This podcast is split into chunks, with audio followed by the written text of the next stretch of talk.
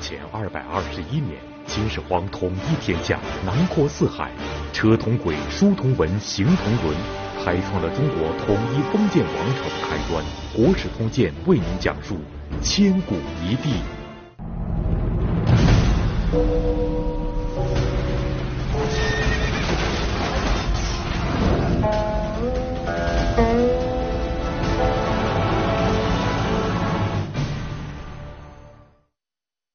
始皇分六世之余列，镇长策而御宇内，吞二州而王诸侯，履至尊而治六合，执敲扑而鞭笞天下，威震四海。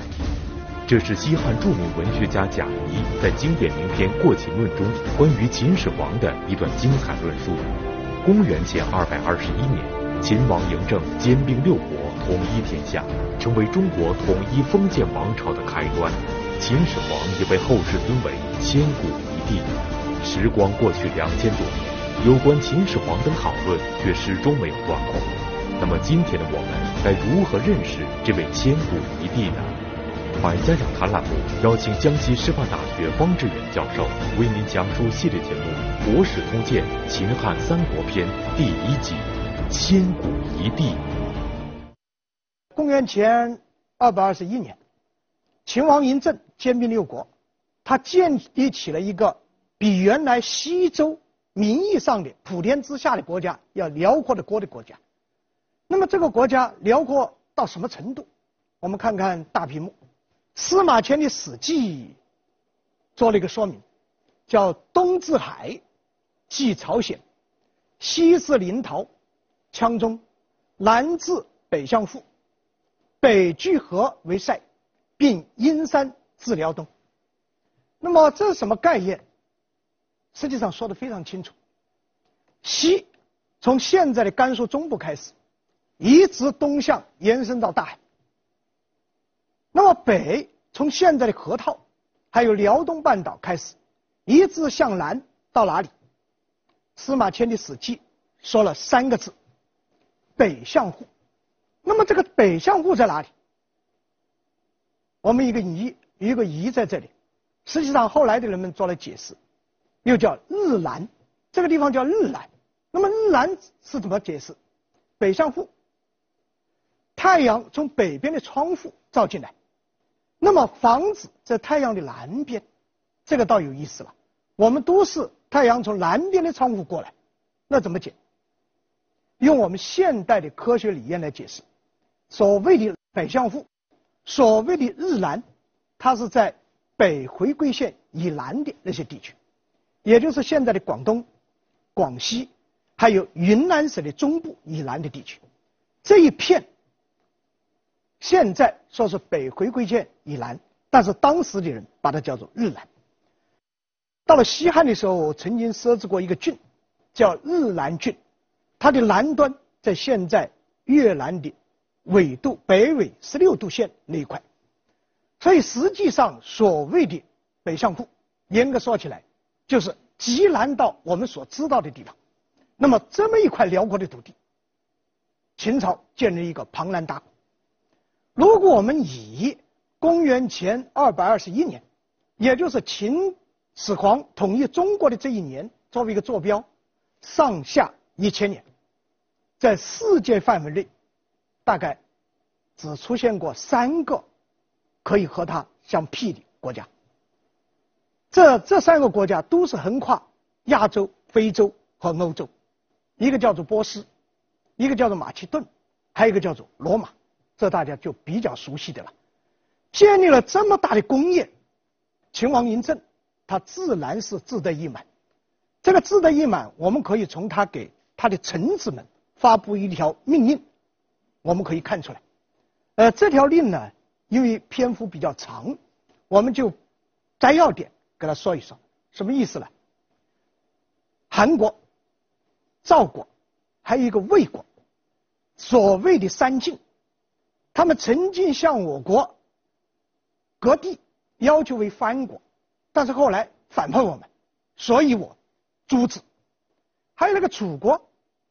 开始也请求为藩国献地给我们，但是却派兵攻打我们的南郡，于是灭之。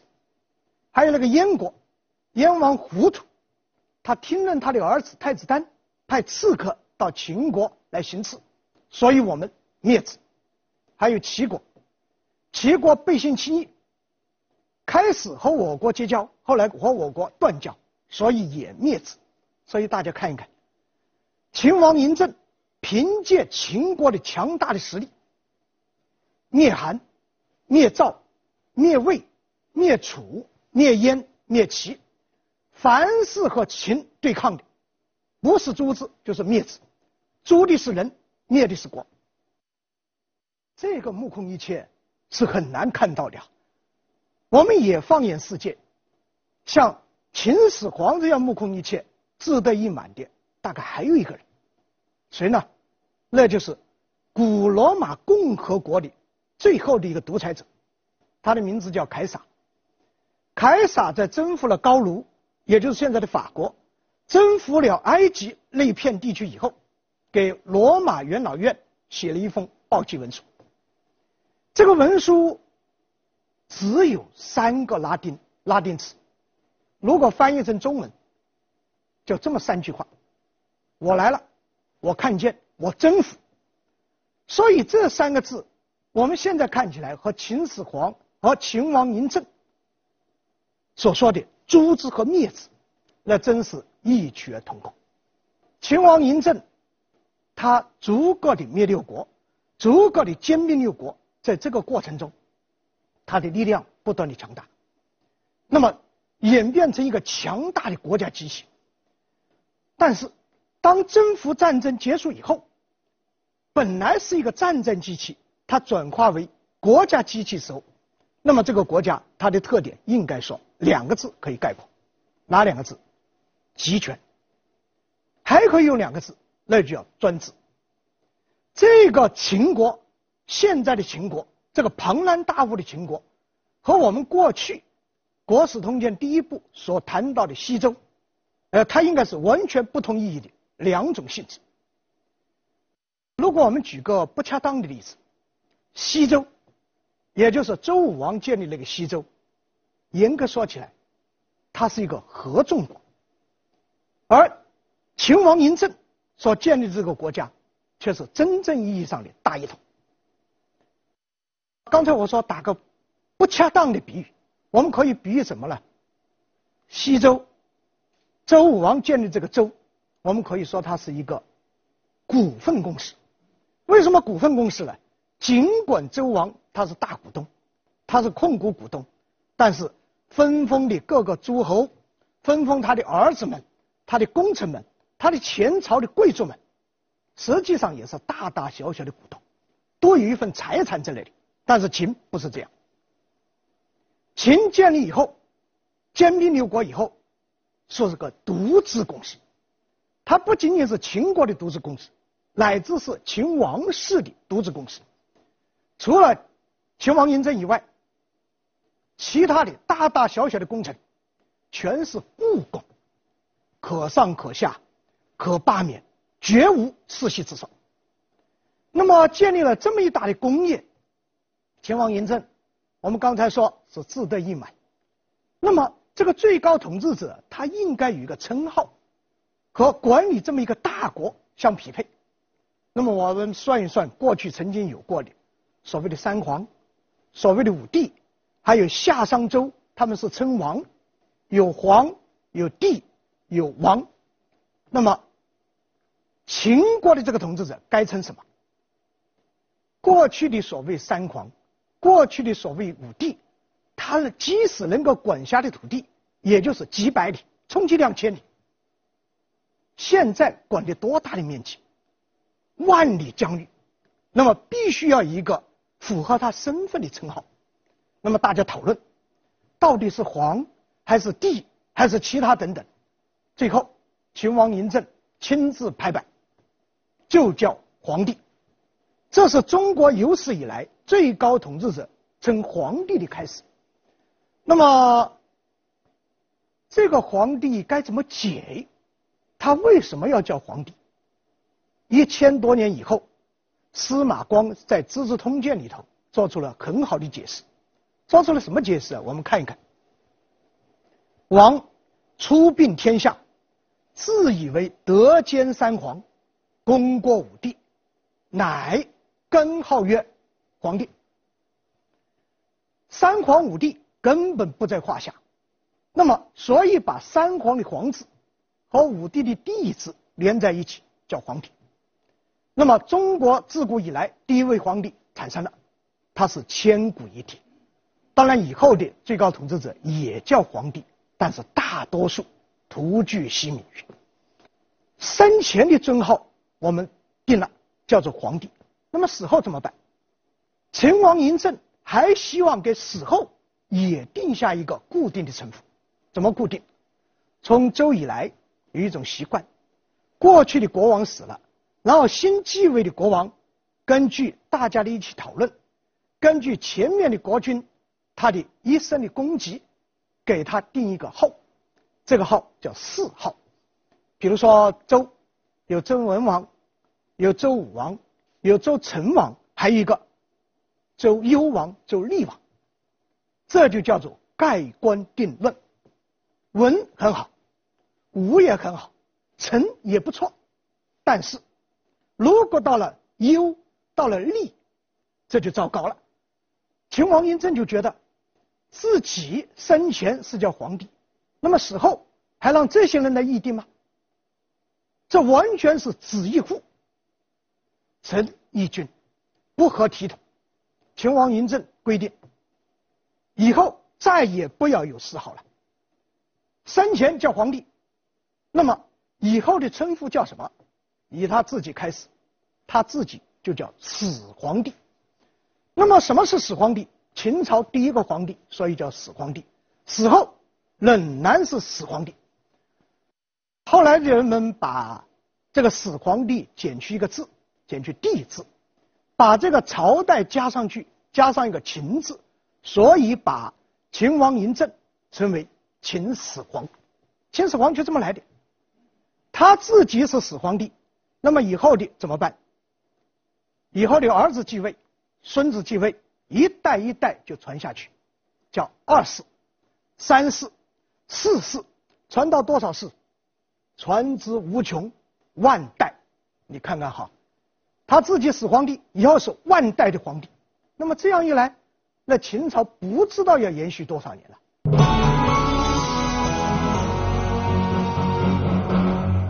秦始皇作为千古一帝，不仅首创了皇帝名号，开创了中国很多个第一。重要的是，作为统一多民族国家的肇始，他把大一统的理念深植人心，绵延两千多年，并延续至今。那么，这样一位伟大的开创者，他会是什么样子呢？作为中国人的千古一帝，外国人又是怎么看秦始皇的呢？请继续收看《国史通鉴·秦汉三国篇》。千古一帝，但是正如我们大家都知道的，没延续那么久，延续了多久？二世而亡。不但是二世而亡，由于后来的历史是胜利者所写的，那么秦朝的种种不是就被搬出来了，那么秦变成了暴秦，那么秦始皇也被别人描绘的各种各样的形象，甚至是妖魔化。但是我们现在要考虑哈，这个千古一帝，我们说他创立了那么大的功业，他这个人到底是一个什么样子的人？恐怕所有的人都在关心。因此，在后来的历史上，对秦始皇进行了种种的描述，他的形象也是千奇百怪的。但是不管怎么描述，他的母本只有一个，母本是哪一个呢？有一个。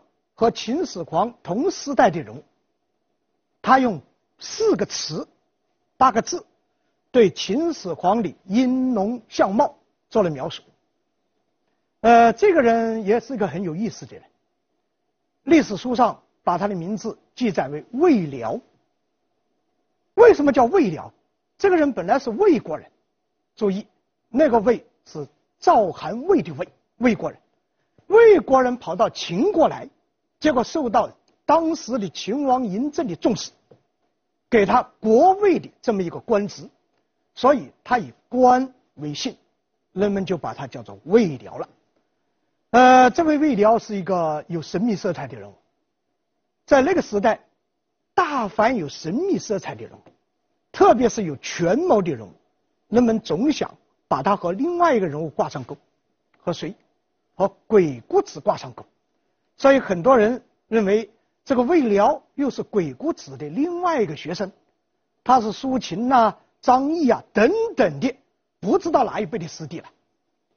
这个魏辽怎么用四个词八个字来描述秦始皇的呢？这四个词是：风准、藏目、至阴、财生。风准是什么意思？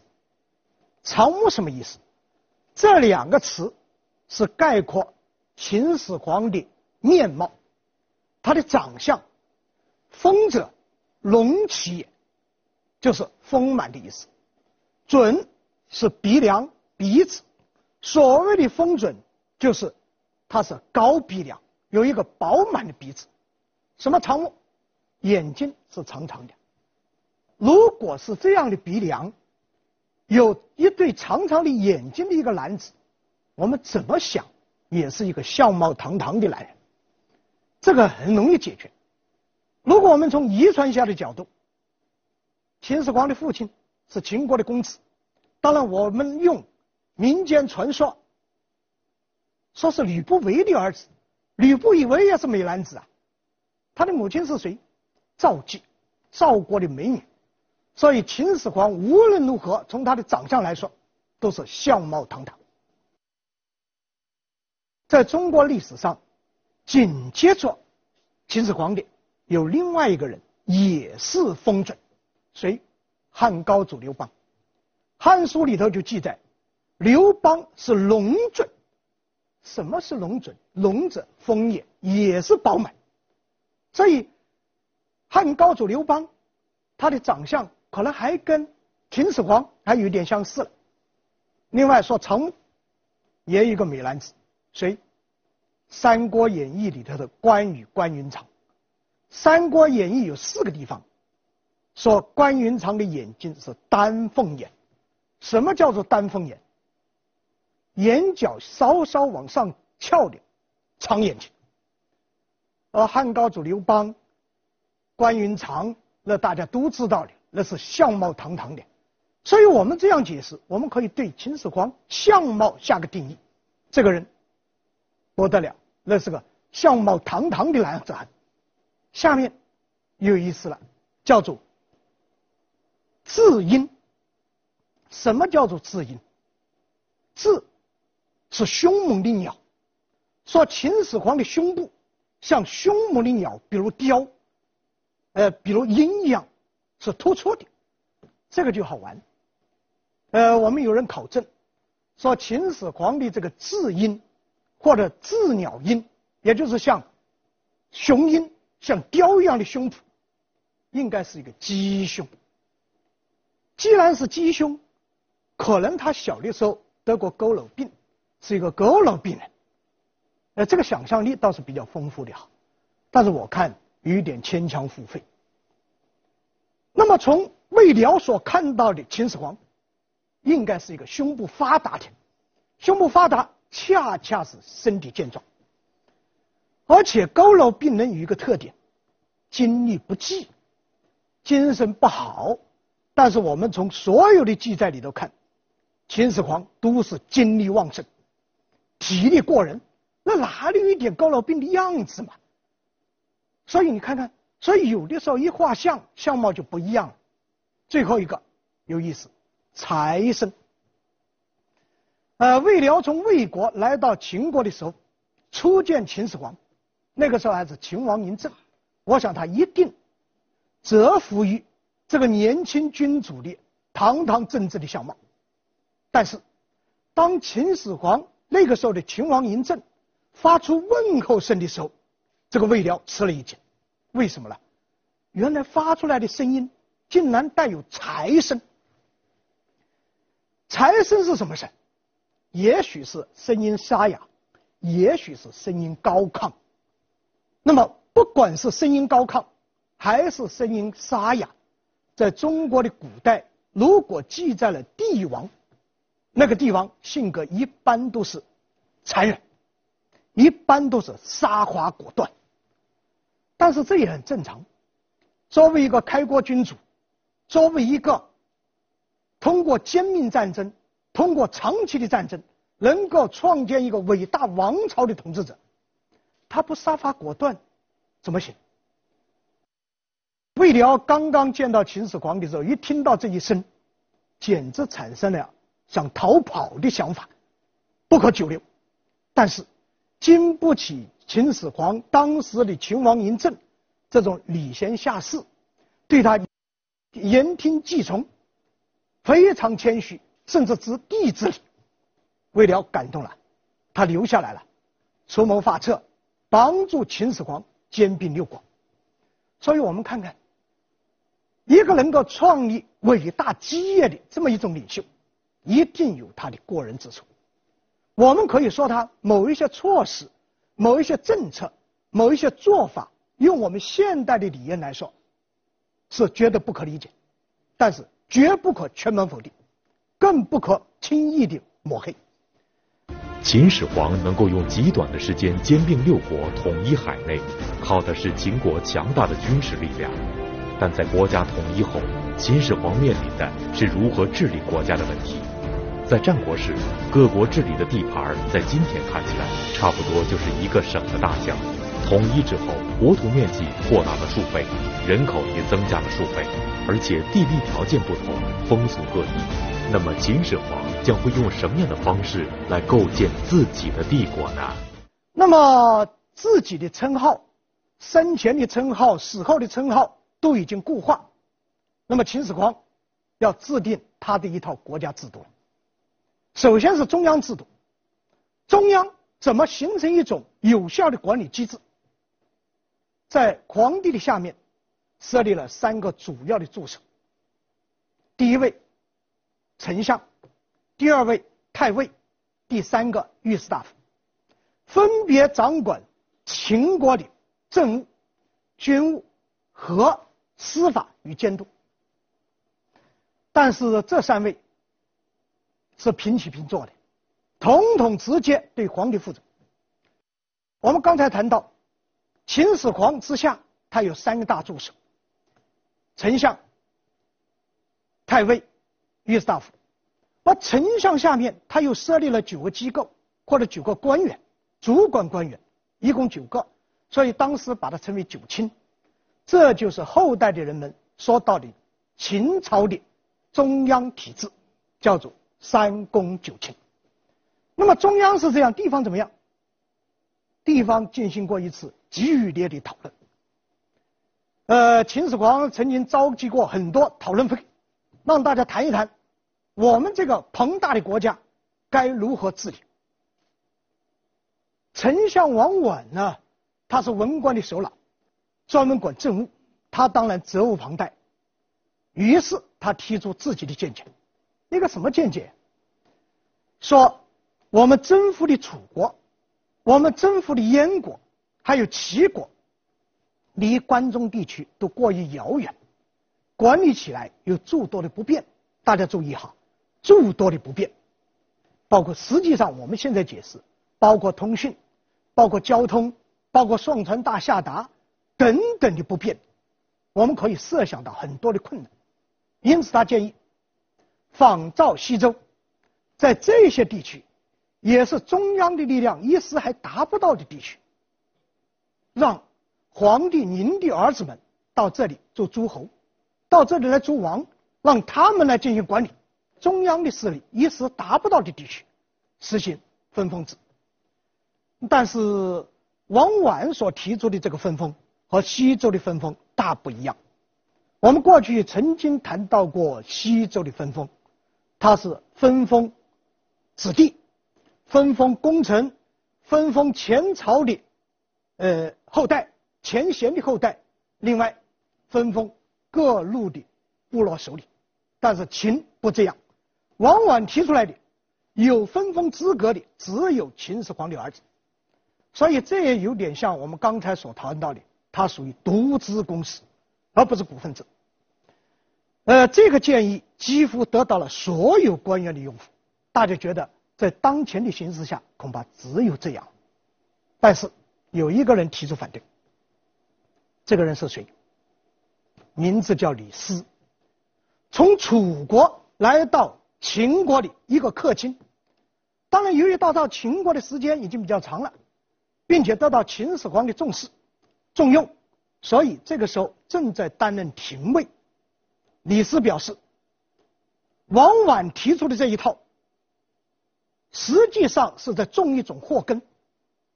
即使分封了子弟，几代以后，他和帝室的关系逐渐疏远，那以后怎么收拾？所以他建议。无论是什么地方，绝对不能实行分封。这个是绝对意义上的少数派，但是秦始皇恰恰认可了李斯的建议。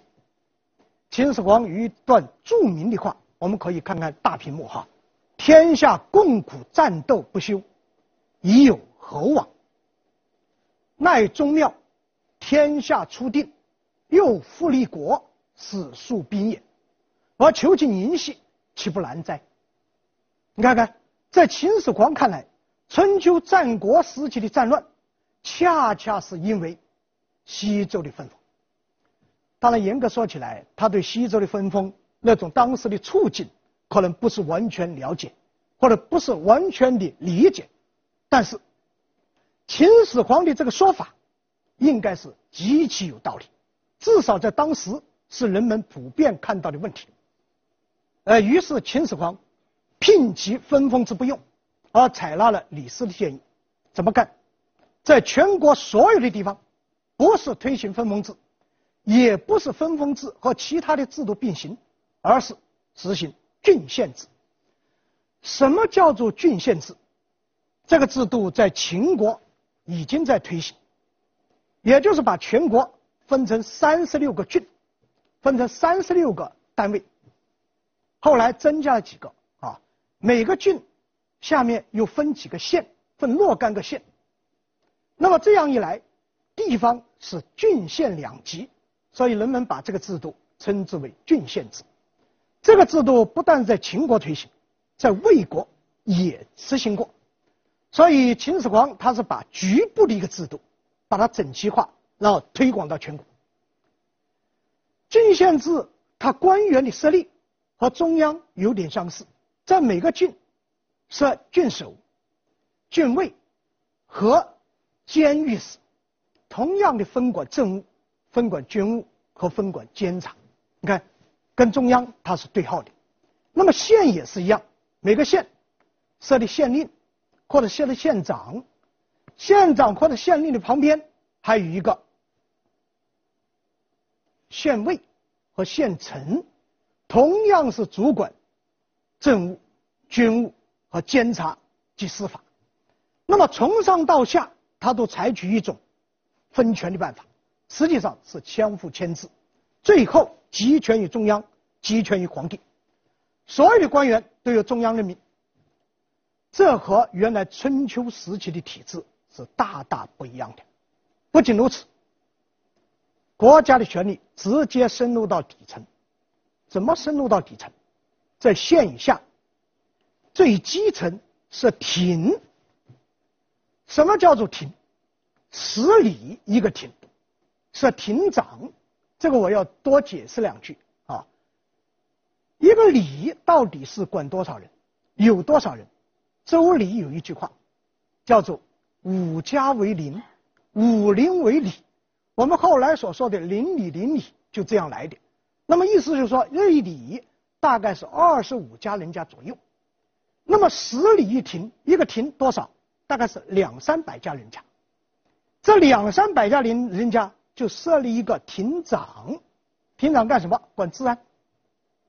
那么这个管治安的亭长，如果用我们现在的通常的说法来比喻他，我们该叫他什么？大概应该叫他片警。他负责一个地方的治安，那么后来有一位伟大的人物就做过这个亭长。我们下面将要说到的汉朝的开国皇帝汉高祖刘邦，就是从基层干部做起的。那么十亭上面是一乡，乡里头也有几个机构，管理教化、管理治安、管理向民众征集税收。哎，他建立这么一套制度，这一整套制度，我们把它叫做郡县制。所以这样一来，秦朝里高高在上是一个皇帝，中央是所谓的三公九卿，地方是我们通常说到的郡县制，一整套国家机器建立起来了。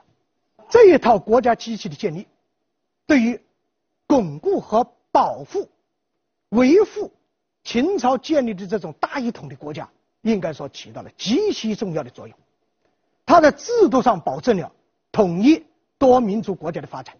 秦始皇兼并六国，汉武帝开疆拓土，秦汉大一统奠基中国。王莽代汉，陆云赤眉，重整山河待刘秀。刘关张桃园起义，魏蜀吴三国鼎立。天下大事，分久必合，合久必分。品中华之历史，鉴帝国之兴衰。百家讲坛栏目邀请江西师范大学方志远教授为您讲述系列节目《国史通鉴·秦汉三国篇》。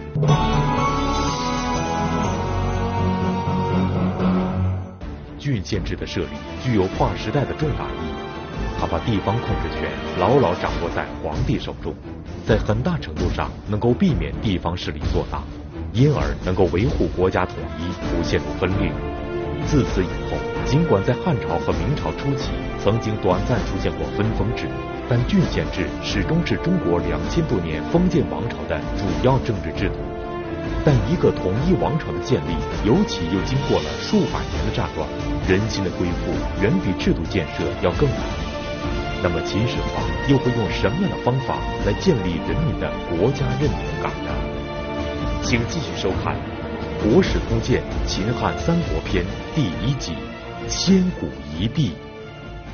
秦始皇在位的时候，我们还得算算他为巩固他这个政权、维护他这个统一，他做了哪些事？我们概括一下，拣重要的三句话、三件事。哪三句话？车同轨，书同文，行同伦。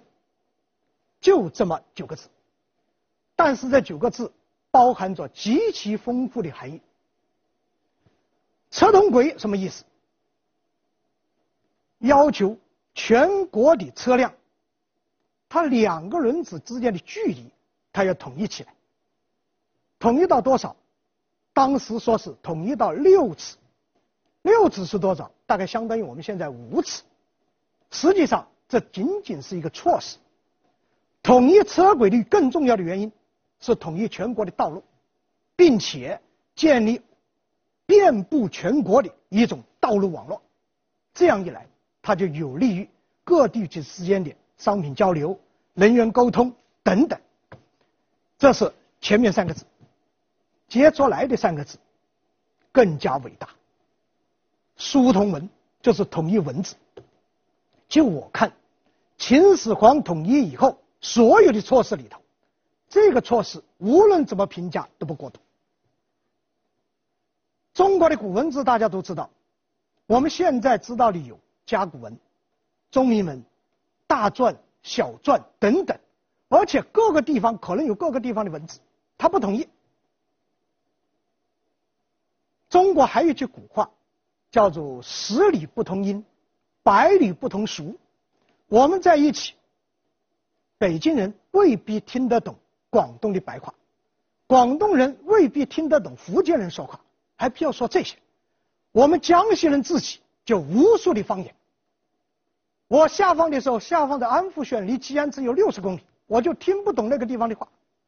听不懂怎么办？怎么交流？没关系，秦始皇帮我们做好了这个工作，文字统一起来。我听不懂话，文字是一致的。你看看。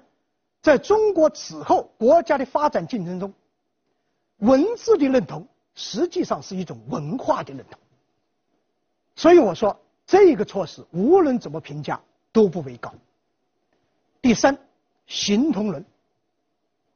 这个行同伦实际上是指道德规范和行为准则的统一，和车同轨、书同文有点不一样。车。和文它是客观的，没什么阶级性，但是道德标准和行为准则，它这是有阶级性的。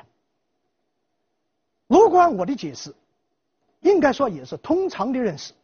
所谓的形同人，包括两个方面，一个是普遍的行为准则，普遍的道德标准。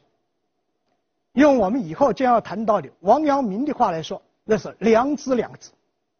另外，还有各个时代统治者根据自己的需要所推行的那种行为准则和道德标准。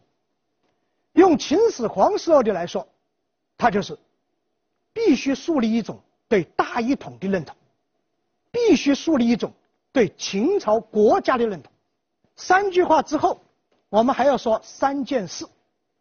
那么哪三件事呢？第一，承认土地的私有。这个有一句著名的话叫“令犬守之私田”，因为那个时候奉信武德宗史说，秦朝的人们认为和战国时代的人们认为，周它是火德，那么秦取代了它，它就是水德，水能灭火，水的颜色是什么？上黑，所以秦朝的旗子。秦朝人们的头巾，它都是黑色的，看上去一片黑，头上是黑色的，所以叫前省。那么承认土地的私有，它的好处是，每个民众或者说占有土地的国家承认你的土地所有权，但是你必须向国家付徭役、交赋税，这是建立起这么一种关系。那么这种关系成为以后。中国两千多年的基本的土地占有关系，那就是农民对土地的所有制，但是同时必须向国家承担纳税的义务。第二件事，统一度量衡，国家建立起统一的标准，长度、重量、容积都统一起来，这样对于商业的发展，对于国家进行税收的整理，这个都是有巨大的好处。第三，迁徙六国贵族，六国被灭了，六国的贵族、六国的豪强，当然是由于失去了过去的势力，心里肯定是不满意，所以秦始皇采取了一个重大的措施，把六国的豪杰、六国的贵族迁到关中，迁到关中的好处是什么？第一，和原来的关系你全部切断，你的势力范围脱离了；第二。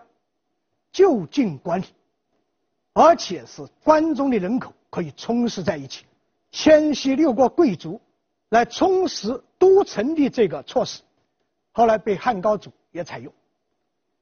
一千多年以后，明太祖朱元璋也在采用。所以我们看一看，秦始皇在他在位的短短的十多年里头，他开始是用了十二年来统一六国。兼并六国，然后又用了十二年的时间做了这么多的事情，而这些事情，恰恰是他前面和他后面的许多帝国所没有做的，也无法做的。但是秦始皇做了，他为什么能够做？我觉得至少有两个方面的原因。第一，秦始皇是真心的把这个庞大的国家。当做自己的财产，他具有高度的责任制，他不能容忍这个国家的瓦解。第二，实际上从春秋到战国，中国中原大地，至少是黄河流域、长江流域，正在逐渐形成一种文化上的认同，而这种认同，无论是孔子，无论是孟子，还是孔子的。子弟们、子孙们都在预言和揭示这么一种文化的认同。其中特别有意思的是，我们刚才谈到的三句话：车同轨，书同文，行同人，恰恰还不是秦始皇首先提出的，谁提出的？孔子的孙子子思提出来的。所以从这个角度来说，秦始皇倒成了儒家学说的执行人了，成为孔子和他的孙子的余族的执行者了，这才是真有意思的事情。那么，他推行这些措施的结果，后来效果怎么样？我们要等待历史的检验。我们下一期再说。